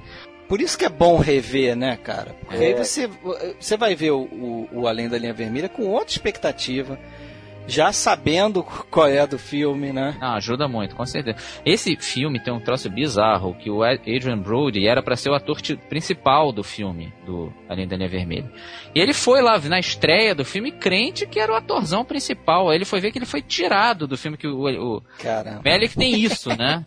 Uma coisa profundamente até antipática dele. Ele, ele tirar o cara já é brabo, mas ele nem avisar. Então ele foi lá, família, amigos, pô, vem ver o filmão que eu fiz e tal. E o cara, cadê eu? Não apareço, não apareço. Nossa senhora. Seu filho da picada, né? Agora, voltando um pouco aí no, no Cinzas do Paraíso, né? Days of Heaven, o nome dele em inglês. É, a fotografia, como eu não, tinha dito lá, lindíssima, do Nestor Almendros. O Oscar, daquelas indiscutíveis, é. Cara, é, é brilhante mesmo, assim, planos lindos e, e, e é todo praticamente se passa todo numa fazenda, né? E eles, eles filmaram muito no, no que eles chamam de Magic Hour, né? A hora mágica ali que eles que, que que é um conceito que vem do Griffith, de filmar ali no meio que no pôr do sol. É, então no pôr do sol e no, e no nascer do sol também, né? É, a transição sol, ali entre dia e noite, né? né? É. Sol te pegando de lado, exatamente. E eles filmaram muito com, com, com, esse tipo de luz, né? E você tem muitos planos assim com, com silhuetas, né? E, e, muito legal esse filme, assim. E tem esse ritmo que eu falei. Tem o Richard Gere, né? Novinho. É, não, até atua bem. Não, não, sou muito fã do, do Richard Gere, mas acho que nesse filme ele funciona bem. O Sam Shepard também, que é o dono lá da fazenda.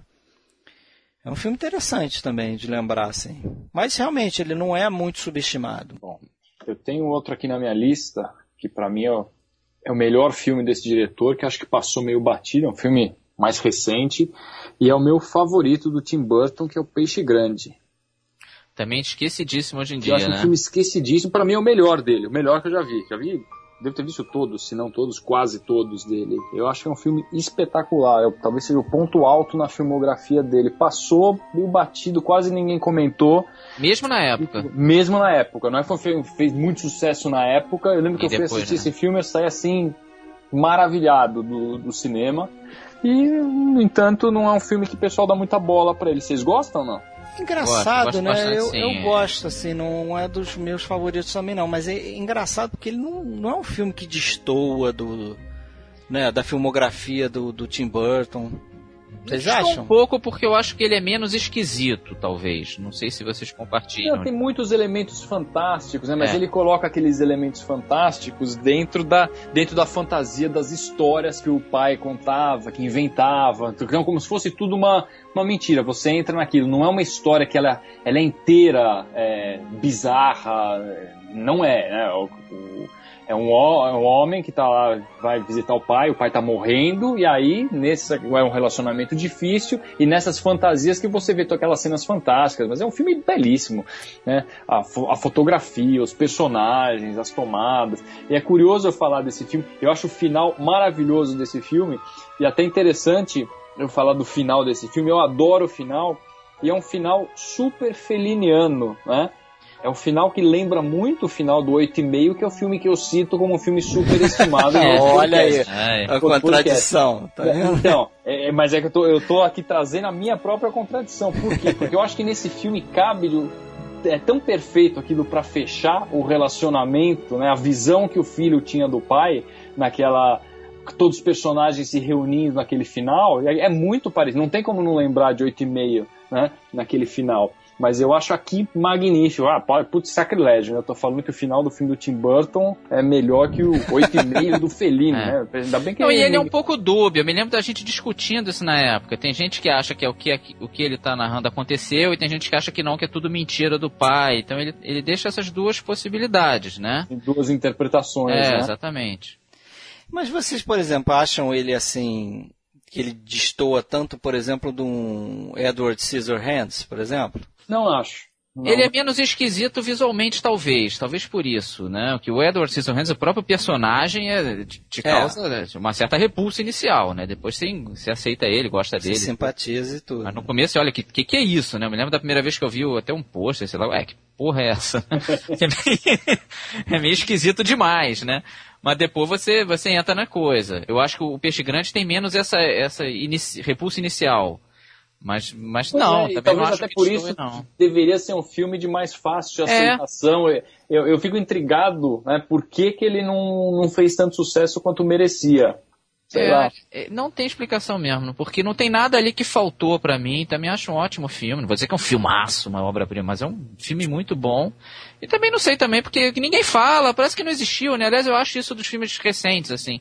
É uma avalanche cultural tão grande, chega tanto filme no mercado, que assim, os filmes estão sendo esquecidos, né? Salta agora, faz é. um burburinho, daqui a seis meses, dane-se. Quantos clássicos, né, que a gente comenta hoje, que se fossem lançados hoje os mesmos filmes, passariam batido, porque eles é, seriam atropelados por tantos lançamentos, tantos blockbusters. Vê, não tem mais um filme que fica, a gente fica falando por meses. Acabou isso. Você fala um mês, depois disso, dane-se. É, suplantado vários. por outro, né? Acho que a indústria fomenta muito isso, é, né? Parece que é, tudo é, é o dinheiro né? fácil, assim, é a coisa do descartável mesmo. É, é, não, mas mesmo dentro de filmes de arte, não acho só em termos de blockbuster, não. Filmes de arte mesmo. São tantos saindo um atrás do outro, um atrás do outro, é uma coisa até difícil de acompanhar que, pô, eles vão sendo jogados pro canto, não tem jeito, cara. Tá muito forte isso. Antigamente tinha um filme do, sei lá, do Godard, do Chabrol, a coisa durava, tinha uma, um burburinho grande da coisa. Hoje em dia não, não dá tempo mais, porque já chega outro, outro, outro, outro, outro. Não tem, é. né? Até o próprio lance do filme direto pra, pra TV, às vezes, seis meses depois você já tá disponível e tal. É você poder baixar. É, é, tudo muito rápido, né? Os próprios filmes que causam um pouco de entre os cinéfilos, tal, os filmes do Almodova fazem um certo sucesso, tal, depois já vem outro, vem outro, pá. Tem diretores que eles mesmos se atropelam, não deu nem tempo de assistir, pega o Woody Allen lançando aqueles filmes anuais, ninguém mais assiste, ninguém acompanha, porque é tanta coisa, né, que você acaba, sei lá. Não sei se foi o caso. Não sei se foi o caso do, do Peixe Grande, mas enfim, é outro, outra dica que eu acho que é um filme muito bacana. Eu, eu tinha na minha lista aqui, eu acabei pulando para falar depois, vou trazer, porque aí eu acho dois filmes totalmente esquecidos. O diretor não é muito famoso. E desculpa, Sérgio, de novo. ah, manda ver. Mas é o, os filmes de 1986, dois filmes franceses, né? praticamente um filme só. É, são dois filmes separados ao meio aí. Que é o Jean de Florette nossa, maravilhoso. E né? Vingança de Manon. Pô, dois Não, filmes imperdíveis, ótimos. Imperdíveis. Imperdíveis, roteiros excelentes, que são baseados num, em livros que eu imagino que sejam excelentes. Não, né? clássicos até do Marcel Pagnol. Que foi diretor também. foi diretor também, fez uma versão do Manon de Source, né? É. Que, é o, que é o segundo filme. Mas a absoluta é essa aí. Não, na França, isso é classicão. Se, se a gente fosse francês, jamais seria subestimado. Mas realmente, para o resto do mundo, não pegou tanto. E são filmaços, assim. São dos grandes filmes da, da década de 80, esses dois aí, para é, mim. Eu também acho excelente. De um cara chamado Claude Berry. É, é muito bom. Muito esquecidos, pô, apesar de ter três é, atores, pô, famosíssimos da França, né? Que é Gerard Depardieu, o Yves Montand e o Daniel Auteuil, né? Ainda dele. tem Emmanuel Béard no segundo. É. Emmanuel Béard no segundo, lindíssima, né? Lua. Deveria ser e... mais vista, né? É. Mas Não, assim, fantástico. são. Você pode chamar de um filme só, né? Ele até o, o final é, do é primeiro é ele termina mesmo. no. Aqui termina a parte 1, né? Porque seria continua. grande demais, é isso mesmo. É, Agora, seria... ao mesmo tempo que é mais ou menos um filme só, você tem uma passagem de tempo tem, enorme entre um filme e outro, né? Porque, Porque a menina vira uma mulher. a é menina vira uma mulher, exatamente. Mas assim, esses eu acho de caça. E eu sempre tenho a impressão, cara, que quando se olha para o cinema francês, o peso de um François Truffaut, o peso de um Jean-Luc Godard, né? Eu acho que os diretores autorais ganharam o primeiro plano, eu também acho. Quem faz a coisa adaptada de teatro, de literatura... Exatamente, fica lá junto com o Salário do Medo. É. Entendeu? Que eu acho porra, erradíssimo isso. Um excelente filme, então. mas ninguém olha pro Salário do Medo como olha pro sei lá, pro acossado. Tudo bem, acossado. Eu acho que o Salário do Medo, não, digo, porque realmente é um classicão lá e tal, eles, eles adoram sim. Não, mas eu digo o pessoal daqui, né? O pessoal de fora. É, o pessoal de fora geralmente fala em Godard, esses, esses caras geralmente baba. E realmente, para esses filmes, eles, eles recebem de uma forma um pouco mais fria. Eu concordo contigo, sim. Principalmente de é. cinéfilos. Não vai lembrar muito do Jean-Pierre Melville. É, vai, deveria. ficam, deveriam, ótimos filmes. Ah, eu acho até é, eu, eu, sabe, eu, fiquei, é, eu fiquei até na dúvida se caberia falar do Salário do Medo ou não, porque assim, entre os cinéfilos, é um filme bem conhecido. É, é não, não é esquecido. Não vai, é. Ele não é um filme esquecido. Mas a, nosso, a nossa cultura, né, de que praticamente consome 90% do que vem dos Estados Unidos, né, o que vem da França, você conversar com alguém que até gosta razoavelmente de cinema, mas falar do Salário do Medo, muita gente não conhece. É, o Salário do é um... Medo é um filmaço. Ele é respeitado, ele é, não é que, que não é, ele é sim, até bastante. Mas eu acho assim, eu acho Estrada do Medo dos maiores filmes de todos os tempos. Então eu acho ele subestimado por isso. Ele é respeitado, admirado, mas eu acho que ele devia ser muito mais. Muito mais. Todo é um mundo já devia ter um. Filme. Todo, é, quem não gosta de filme, você fala, sei lá, Cantando na Chuva, todo mundo já ouviu falar desse filme. Pode até não ter assistido, né? Sabendo do que se trata, mas já ouviu falar. Né? Casa Blanca, são filmes assim. Agora, mas muito é... pelo peso da indústria americana. É, eu Exatamente, acho que é isso que eu tô falando, né? Na nossa cultura até de consumir tudo dos Estados Unidos. Mas de salário do medo, muita gente vai perguntar para para pessoas que, assim, gostam de cinema, Mesmo mas não são cinéfilos. Muitos não viram, Muitos é? não, não viram. E, é um filme, e tem é que ver, tem que botar no topo da lista. Ver, tem que é. ver. Tem que ver. Esse filme aí, esses dois filmes, aliás, só para registrar aqui, que de repente é uma dica legal também, eu descobri pelo iCheck Movies, né? Quem é cinéfilo aí. É um site com várias listas bacanas. Né? É, um site que você vai marcando os filmes que você viu, né? E tem filmes ranqueados em lista, e você vai. Você acaba sendo ranqueado ali entre os cinéfilos que participam do site. Bem bacana. A gente tem aqui um expoente né, do site, pô. Vamos entregar, cara. Vou te entregar. Não, mas aqu aqueles rankings são meio furados. Tem gente que inventa, entendeu? Não, é, é. Ali. Tem muito ladrãozinho, tem muito coisa do, do. importa. O que importa para mim é pessoalmente. É muito legal, sim. Tem umas é. listas que são legais. É bom para você voltar no site e ver, pô, será que eu vi esse filme? Às vezes você esquece de um filme ou outro, de repente você marcou lá, né? É, te ajuda, é, te ajuda a se lembrar que você viu sim, que às vezes a gente vê tanto filme porque perde um pouco o, o, o registro, né? É. Não, mas é um site interessante sim, porque ele tem umas listas até que são desconhecidas e que tem ótimas. E tem, tem essas listas, pérolas, né? E tem umas é, listas horrorosas. É, essas pérolas entrariam numa, num, como filmes é, desconhecidos, nem subestimados. Subestimados a gente dá a entender que o filme, pelo menos, ele é conhecido. Tem alguns filmes que são totalmente ignorados, né? Nem esquecidos, são filmes ignorados. Parece que eles não existiram, né? E às vezes são filmes excelentes, como vocês estão falando. Curioso isso, né? É, eu quero falar também de duas screwball comedies que não, não são muito lembradas. Sempre que falam de, desse gênero, lembram muito do Aconteceu Naquela Noite, a me ver com muita razão. E, e, por exemplo, Levada da Breca eu nem gosto muito. Tem um filme His Girl Friday, eu acho bacana, mas não acho tão bom. E que são, para mim são Casado com Minha Noiva, que o nome em inglês é Libeled Lady, de 36, do Jack Conway. Hoje. Boa lembrança.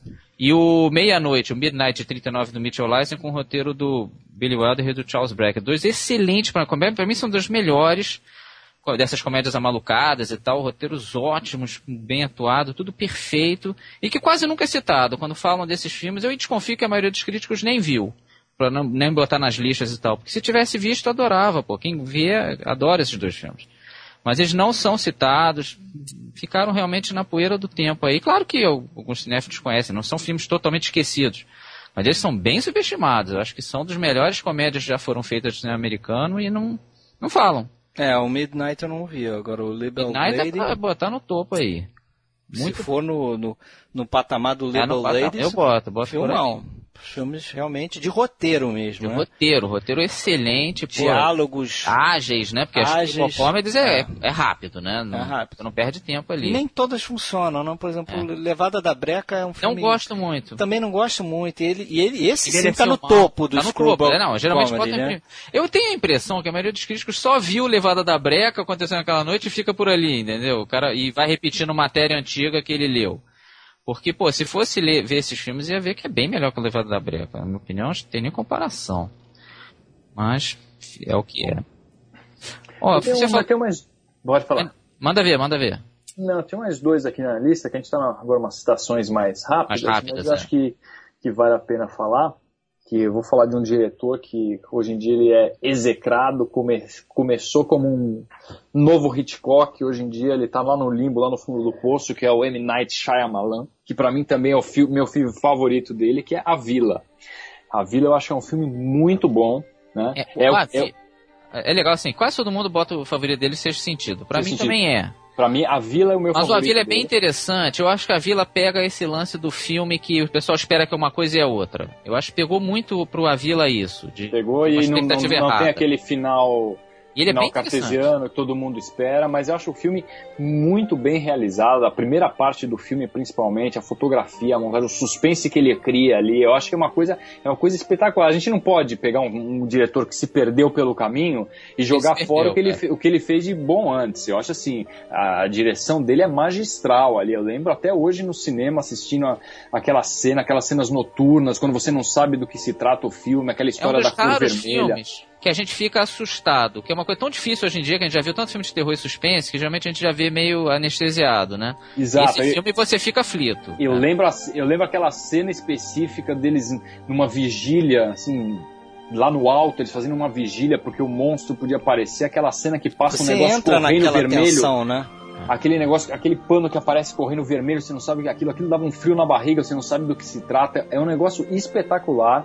Para mim é o melhor filme dele, A Vila. E, e, realmente o pessoal malhou, a mesma crítica parece que não gostou, fala, eu, alguns gostaram, outros me... Ainda prefiro o sexto sentido. Eu, eu acho também, que ele cai é um pouco sim. no lance do soberba, né? É. Porque ele é o, é o filme seguinte ao sexto sentido, né? Não. O seguinte é o Corpo Fechado. Corpo que Fechado. também foi muito mal falado, é. Ah, o Corpo Fechado eu não gostei. Eu não, mas teve, um teve sinais ainda, não teve? Antes dele? Teve os sinais foi? também. Acho, Acho a ordem é o Corpo Fechado, sinais é. e o Avila. Ah, eu tava com essa impressão que tinha visto logo. Não, e o final do Avila deixou muita gente irritada e eu acho ótimo. Mas também é, acho é que não tem nada de errado aqui. com aquele final. Tem não, acho, acho brilhante até. Mas muita gente ficou com raiva e tal, acho que isso atrapalhou é, e, também. E muita gente também ficou decepcionado quando é revelado que não existiu monstro. As pessoas é. se decepcionam com isso, né? Elas queriam ver um outro filme sobrenatural, um filme de monstro, pensavam que era uma coisa e não era.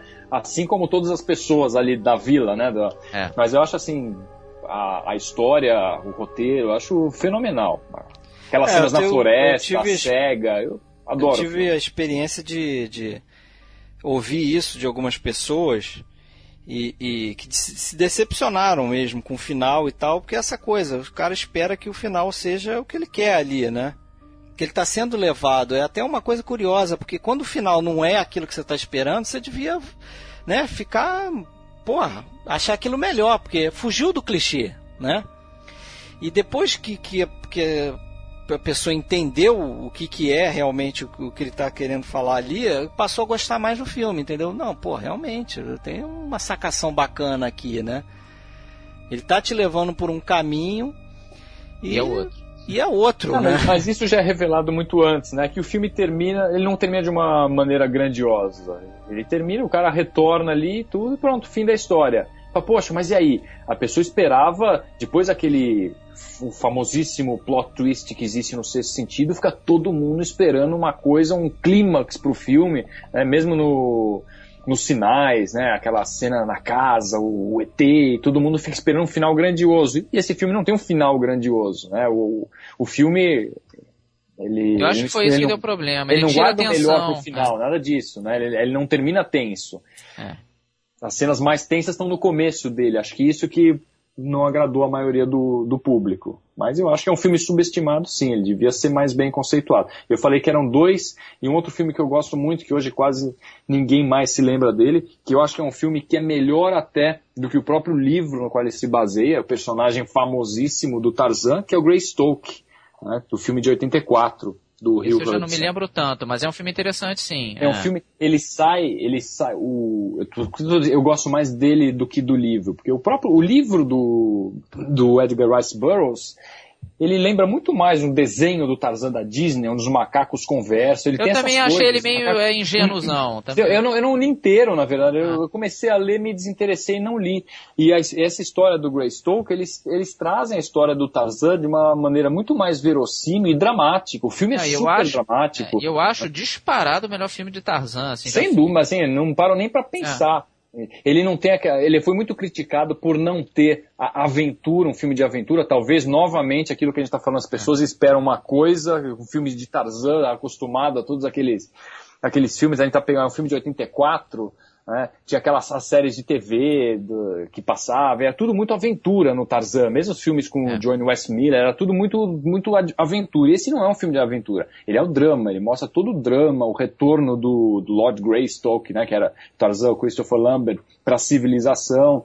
Mas o filme eu acho magnífico, magnífico, dramático, é, ganhou acho que Oscar, não sei se ganhou ou foi indicado Oscar de, de maquiagem tal, dos macacos, que não faz feio, né? Não é uma, não, coisa, não. é uma coisa espetacular hoje, 30 anos depois, mas acho que é um filme que devia ser mais bem lembrado. E, gosto demais dele também. Ó, outro que eu acho que pegou a, a maldição do filme depois de um filmaço, que para mim é o Jack Brown, que foi o filme seguinte do Pulp Fiction, do, do Tarantino. Ah, Jack Brown é um policial que eu gosto bastante, claro, eu acho inferior, sim, claro, ao Pulp Fiction, mas acho um ótimo filme, um policial excelente, teve uma recepção meio fria, não teve muita gente que gostou dele, acho que o pessoal estava esperando uma coisa inacreditável, que, pô, não dá pra fazer toda hora, mas acho um ótimo filme policial, assim, pô, e não, não vejo ser tão bem falado em geral, né? Muita gente nem lembra, às vezes, do, dentro dos filmes do Tarantino. Não sei se vocês é, curtem mais, tanto. Mais um perdido no, na filmografia. É, eu lembro, né? mas eu confesso que não lembro detalhes do filme. É, não foi cabe um filme que me marcou é. tanto assim, não, como um Cães de Aluguel, por exemplo. É, assisti, já, já assisti umas duas vezes o Jack Brown. Não é um filme que me marcou muito, não.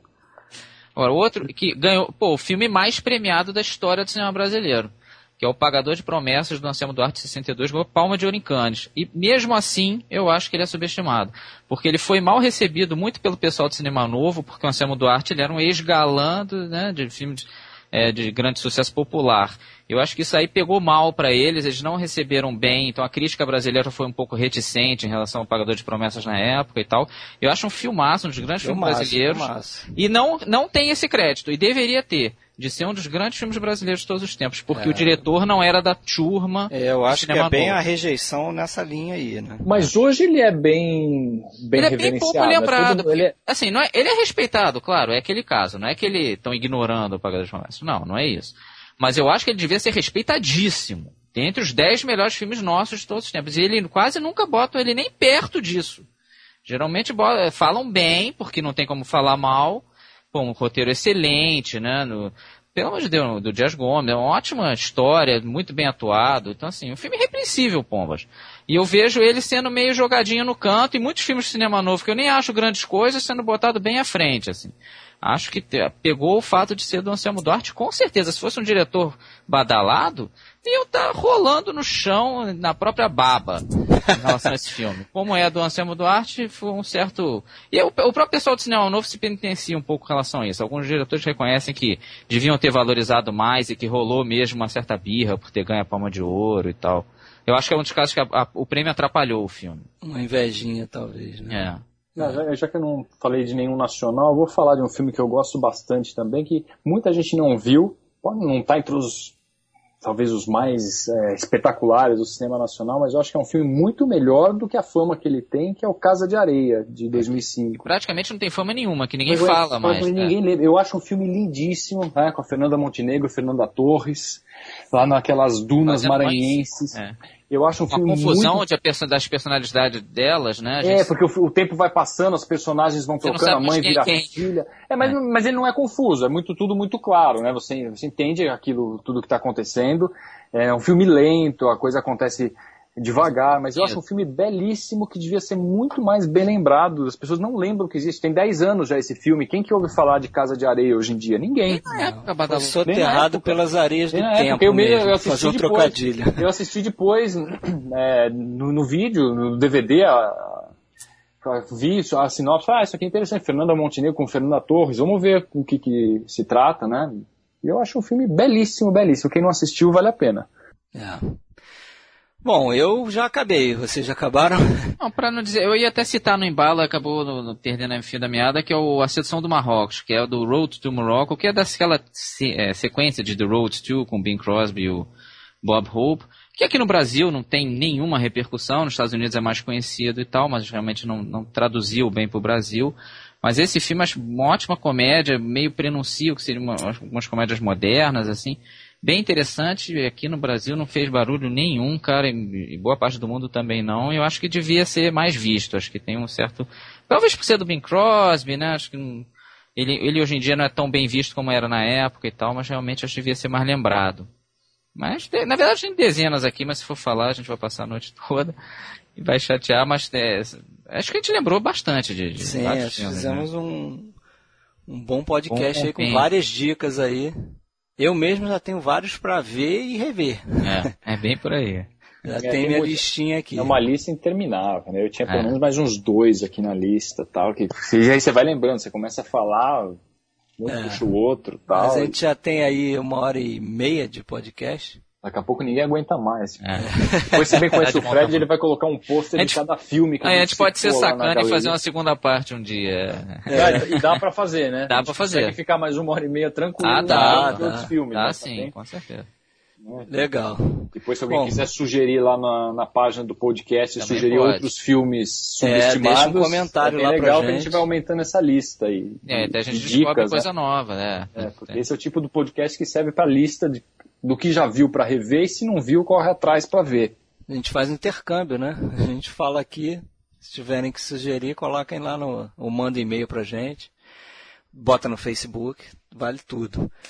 Mas valeu, galera. Muito bom. Muito valeu. bom mais uma vez. Um abraço aí, grande Marcelo. Abraço, grande abraço, valeu. Falou, valeu. Sérgio. Falou, um abraço, até a próxima. Abraço!